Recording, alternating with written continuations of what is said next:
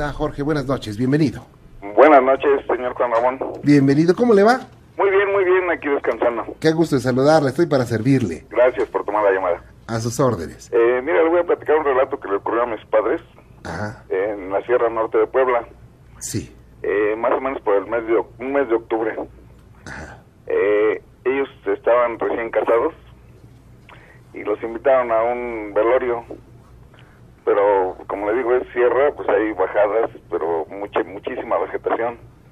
Entonces atravesaron a para ir al velorio y les habían prestado una casa. Sí. Entonces estuvieron en el velorio y más o menos como tres y media, cuatro de la mañana deci- decidieron regresarse a la casa donde estaban ellos pues, este, viviendo. Ujú. Y van caminando y entre el camino hay un arroyo. Van atravesando y de entre el arroyo sale una persona de negro Sí. y se empareja con mi papá y le dice al oído que, que si vio de dónde salió, que ahí vaya y que busque, que escarbe, va a encontrar una piedra, que lo que escarbe va a hacer para él, pero siempre y cuando le haga una misa en la iglesia del pueblo. Ah, El señor de Esquipula, si no mal recuerdo. Ajá. Se van caminando, pero esta persona no se despega de mi papá. ¿Esto fue en Guatemala? No, aquí en México, en la Sierra Norte de Puebla, en Ah, ok. Zacuautla. Es que en, ahí en Guatemala también se, se honra mucho al señor de Esquipulas. Ajá, es Ajá. cierto. Y este, ya le dice la persona esta que no se le olvide dónde salió, que lo que pase, pero que le haga una misa y que disfrute de lo que hay ahí, ¿no? Entonces el señor este no se separa de mi papá y mi papá le dice a mi mamá, ¿sabes qué? Vete a tu casa. Y mi mamá, pues, celosa al fin y al cabo mujer y recién casada, dice, no, pues, ¿cómo me voy a ir, no?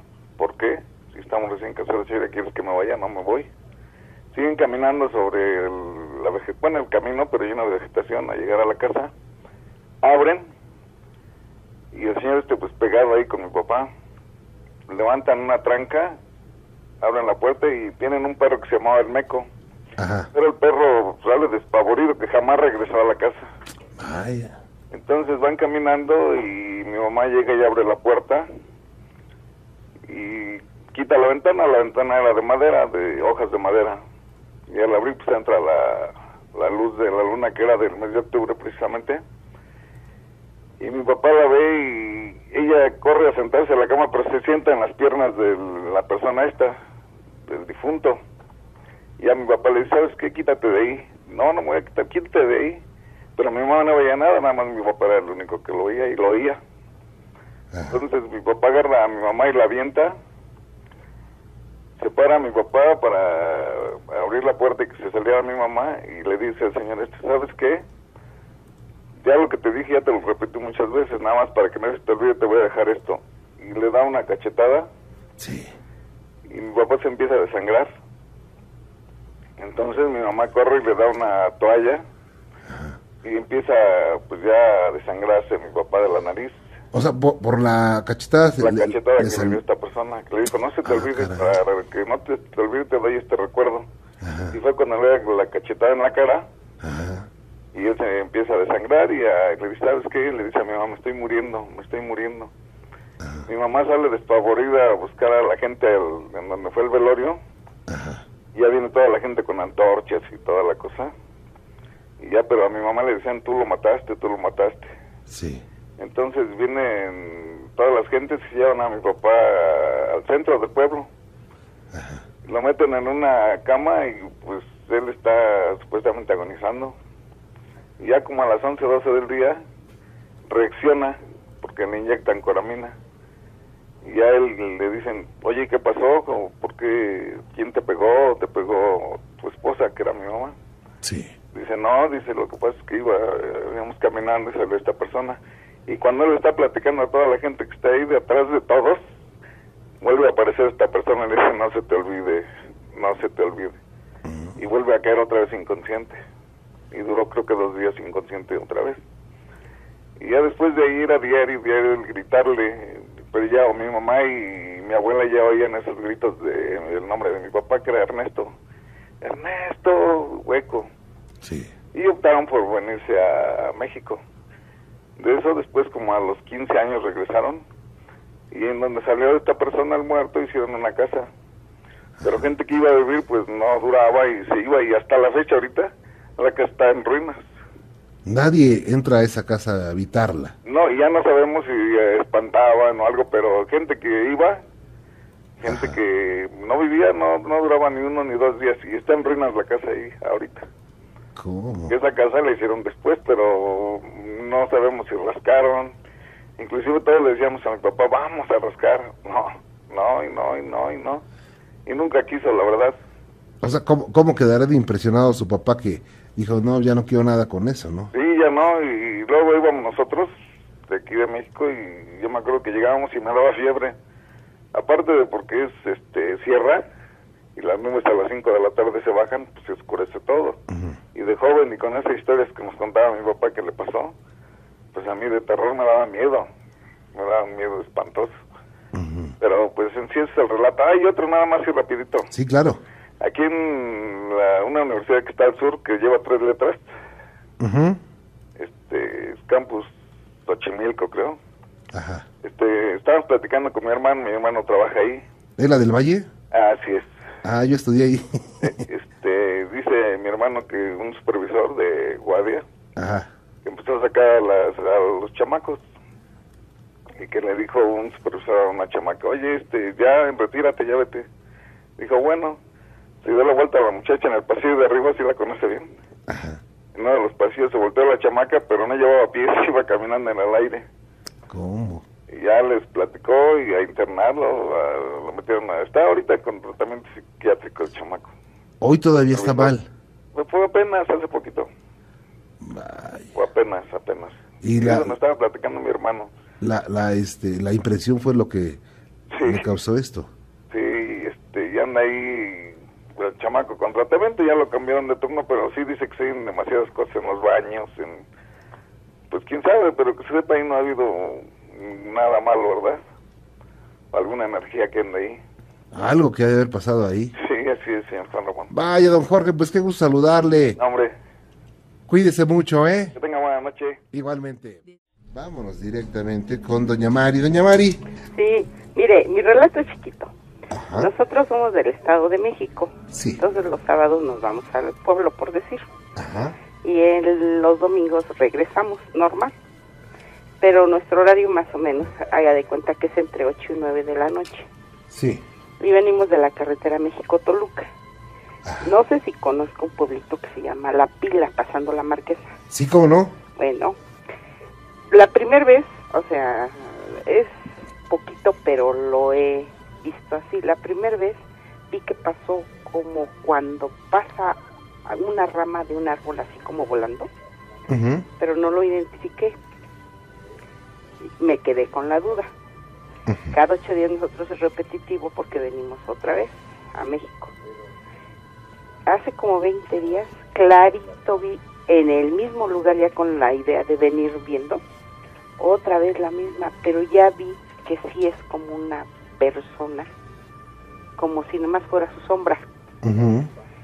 Y este domingo fue la tercera vez y dije, ay, no puede ser. Y es en el mismo lugar. Fíjese que... Entonces, este, a ver, perdón. No, dígame, dígame, por favor. Entonces, como que ya me he quedado con la duda, dije, ¿será o me estoy imaginando? Pero no, no puede ser porque ya son tres veces. Claro. Entonces, este, pues sí, sí existen cosas que uno no, no sabe, ¿no? Este, ¿Esto lo ha visto usted nada más o alguien? Este, nada más yo. Le comento a mi esposo, pero él viene manejando Ajá. y este y dice que no, que no ha visto nada. Mis hijos vienen atrás, dos jóvenes, y tampoco, o sea, ha sido como que yo lo veo sola. Ok. Ahora, eh, usted, usted, eh, eh, esto lo ha visto con de reojo, ¿verdad? Sí, es pasado, así es como Ajá. que nos... Como que no lo ve, ha visto de frente, así de forma franca, de frente, ¿no? Pasado así como que Sí. nomás pasa y ya, hasta ahí quedó. Porque sabe que esto que me dice usted tiene mucha, mu- mucho de cierto, porque incluso tengo yo dos videos que algún día se los voy a mostrar. Efectivamente, es como una persona que vuela. Sí, eh, como una persona, bueno, no una persona, sino eh, así como ponen las películas, las, los fantasmas que vuelan con, con, con, con un eh, trapo, con una túnica, Así es. así se ven. Y este y dije, no, la primera vez fue mi imaginación, pero así como que ya me no, dije, sí, sí lo vi. Ese es un relato chiquito vivido por así que por mí, ¿no?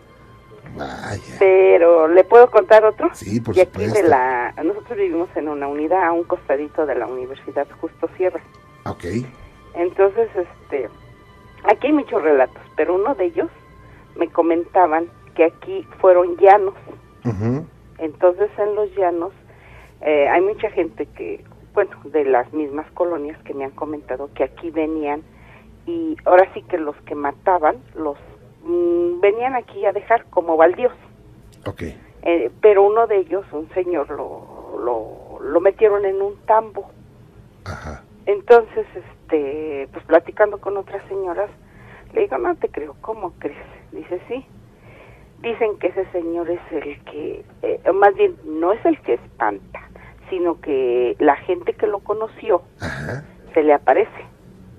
Y cada que pasan, o sea, haga de cuenta, está una avenida y que en esa avenida lo han visto. Y a lo mejor sí, ¿no? Así como yo vi esas cosas, puede ser que aquí. Pero eso que le estoy diciendo el señor este que, que lo metieron en un tambo los maleantes, ha de tener como unos, calculele unos 40 años. Pasó el otro día una señora y dice, mira, juraría que vi al señor. Le digo, no, que te creo. Dice, sí, dice, y haga, haz de cuenta como si me... eh, pero ella sí lo ve físicamente, como la saluda. Ok. Entonces digo, "Ay, y aquí vivimos nosotros.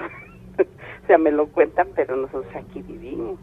Ajá. Entonces, como fueron llanos, fueron campos, Sí. probablemente sí sea eso. Sí, es muy probable. Es que eh, a veces en las zonas despejadas, pues eh, llega gente y hace ciertas cosas, ciertos rituales, ciertas invocaciones que uno no sabe, ¿no? Digo, ni sabrá. No, pues no. Vaya, doña Mari, Me pues dio mucho gusto hablar con usted. cuídese mucho y que Dios la bendiga. Gracias, igualmente. Hasta luego. Don Ángel, buenas noches. ¿Qué tal, Ramón? Buenas noches, gusto escuchar tu voz de nuevo. Igualmente, muchas gracias. Mira, eh, te quería relatar que este, hace mucho tuve una novia Ajá, que la conocí aquí en Estados Unidos, una mujer muy bonita. sí. Y, y este, yo me enamoré muchísimo de ella. Sí. Y me fui para, ah, se, se la llevó su papá, se la llevó de aquí, de, de, de la ciudad de, de Anaheim, se la llevó para allá, para, para la ciudad de, digo, para el estado de Sinaloa. Ok. Y yo fui a perseguirla a ella hasta Sinaloa porque pues eh, era muy fuerte lo que yo sentía por ella. Y resulta que después de, de que fui la pedí, pedí su mano, este, resultó que pues eh, cuando me puse a vivir con ella, porque el plan era casarme por la iglesia y todo, eh, ella este, estaba bastante inmadura y yo ya tenía una hija que me estaba sosteniendo y ayudándole a salir adelante a mi hija, una niña como de 8 años. Sí. Entonces me di cuenta que pues iba a ser muy difícil ah, pues tener que este, eh, tomar un compromiso con ella porque era una mujer este pues que no pues para el matrimonio no estaba preparada y vi algunos errores que cometió y me la traje para Estados Unidos nuevamente eh, y nosotros estábamos en los grupos juveniles Sí. y, y resulta que por acá me di cuenta también de algunas cosas que, que entre lo que le estaba dando una oportunidad para seguir nosotros este, los pasos adelante del matrimonio, volvió a resultar una situación que pues ya no me convino y, y pues tuvimos una separación. Después de la separación me vino como una depresión y una situación muy fuerte, ¿no?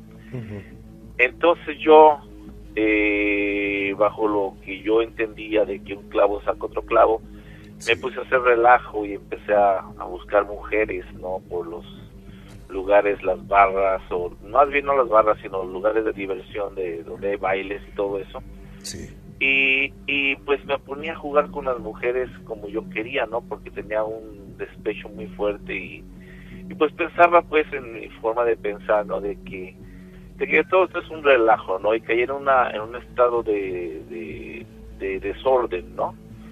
Y empecé a hacer lo que me daba mi gana. Y al, al grupo juvenil donde me dieron chance de, de quedarme a vivir, ¿no? Estábamos en una casa.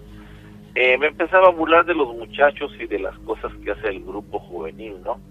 Y, y, de las cosas, yo decía que todo aquello era pura mentira, que las cosas de Dios en, eh, eh, que era puro, era puro hipócrita, ¿no? Y que pura gente falsa y que todo esto, y, estaba haciendo lo que yo quería, jugando con mujeres, haciéndolas, este, eh, pues teniendo relación con ellas y luego después este ya pues nomás era lo que yo buscaba no pero un día por la noche este sin esperármela yo me acosté a dormir como cualquier otro día no y resulta que que llega llegó una luz roja una luz roja este lo único que yo pude percibir fue una luz roja no que tenía un gran poder y, se me acercó y tú se puso frente a mí, esa luz roja.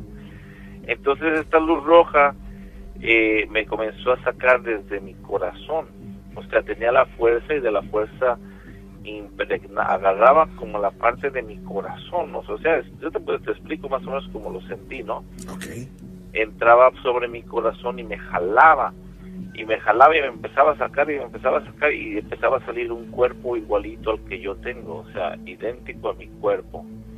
Y salía para afuera y entonces yo yo salía jalado por mi corazón y, y pero el resto de mi cuerpo iba jalado, ¿no? Y esa luz me estaba llevando me estaba sacando y podía mirar que mi cuerpo, mi otro cuerpo se quedaba abajo, el cuerpo que yo tengo, pero otro cuerpo idéntico al mío salía de mi cuerpo y me estaba empezando a llevar hacia afuera cuando de repente escuché una voz que me gritó que rezara.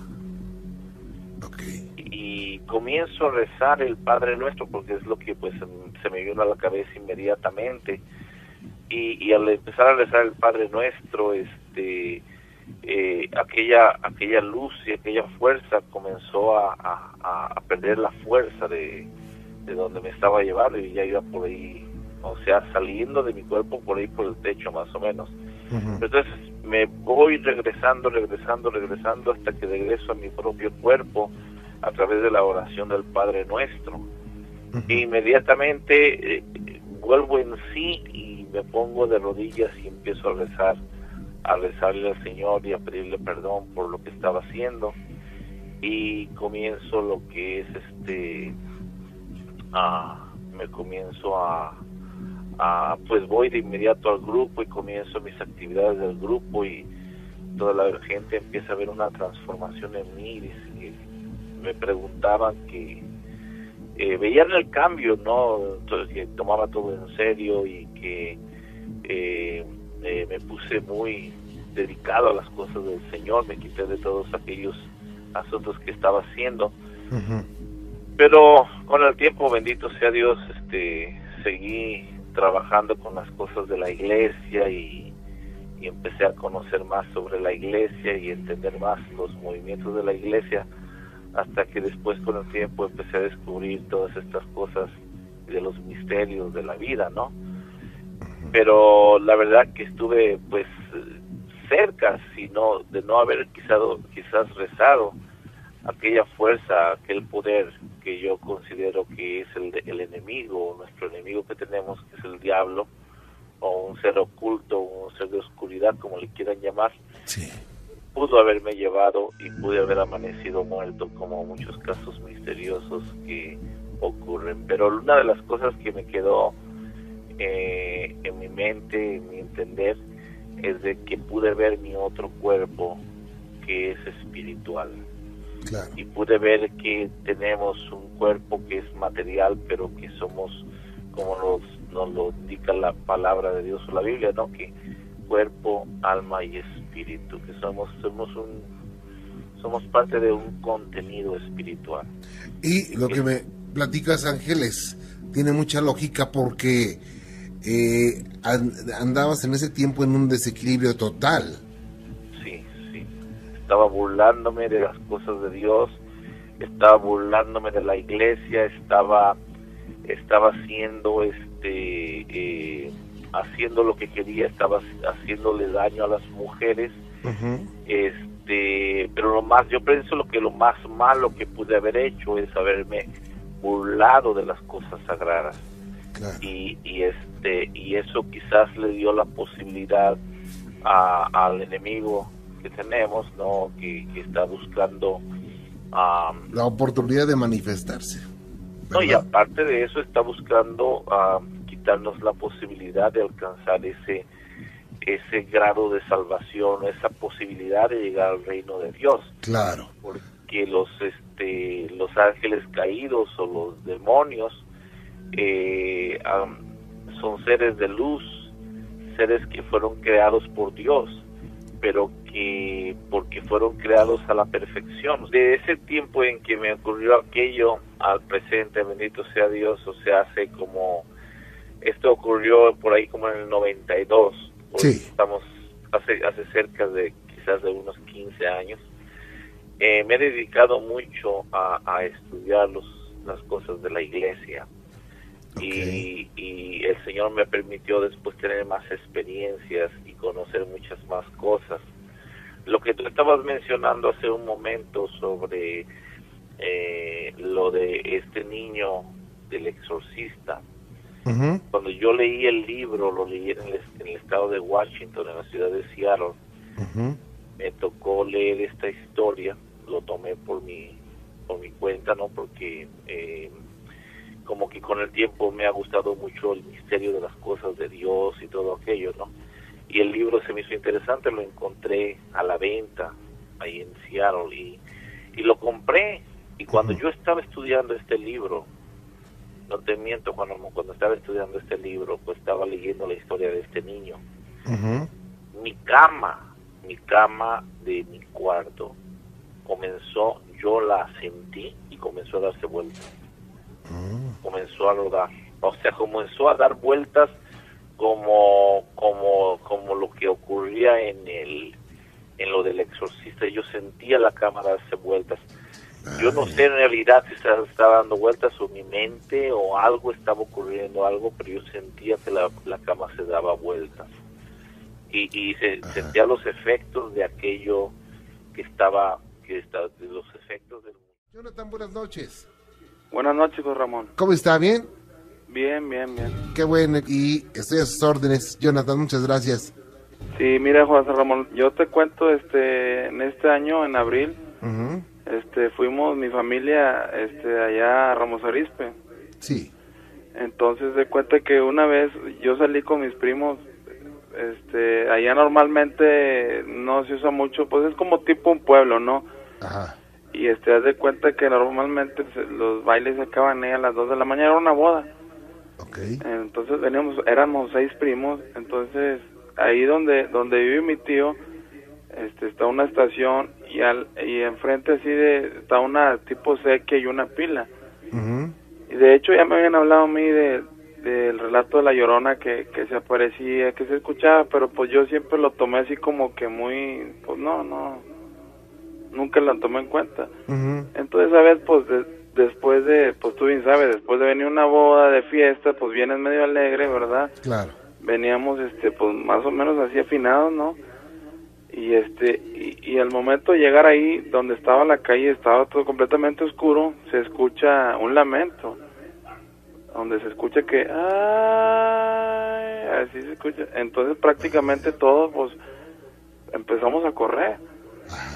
Entonces, al llegar a la casa, al llegar a la casa de mi tío, de mi tío ahí, entramos, prácticamente ahí, este, estaba todo oscuro, este, entramos porque en ese tiempo mi, tío siempre nos dejaba la puerta, no le ponía llave, o sea, porque sabía que andábamos en la calle, que andábamos en la fiesta, entonces entramos nosotros y mi tío se levantó y nos dijo que, que qué pasa.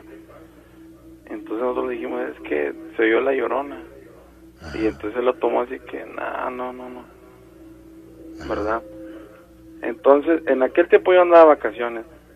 Entonces yo vine acá a Monterrey, yo les platicé a mis hermanas, ellas se, se burlaron de mí, me dijeron que, oye, mira, yo les platiqué, mira, se apareció la llorona, ya escuché, y ellos me dijeron que, pues que no, que, que no creían, que, que pues, a lo mejor estaba soñando, así.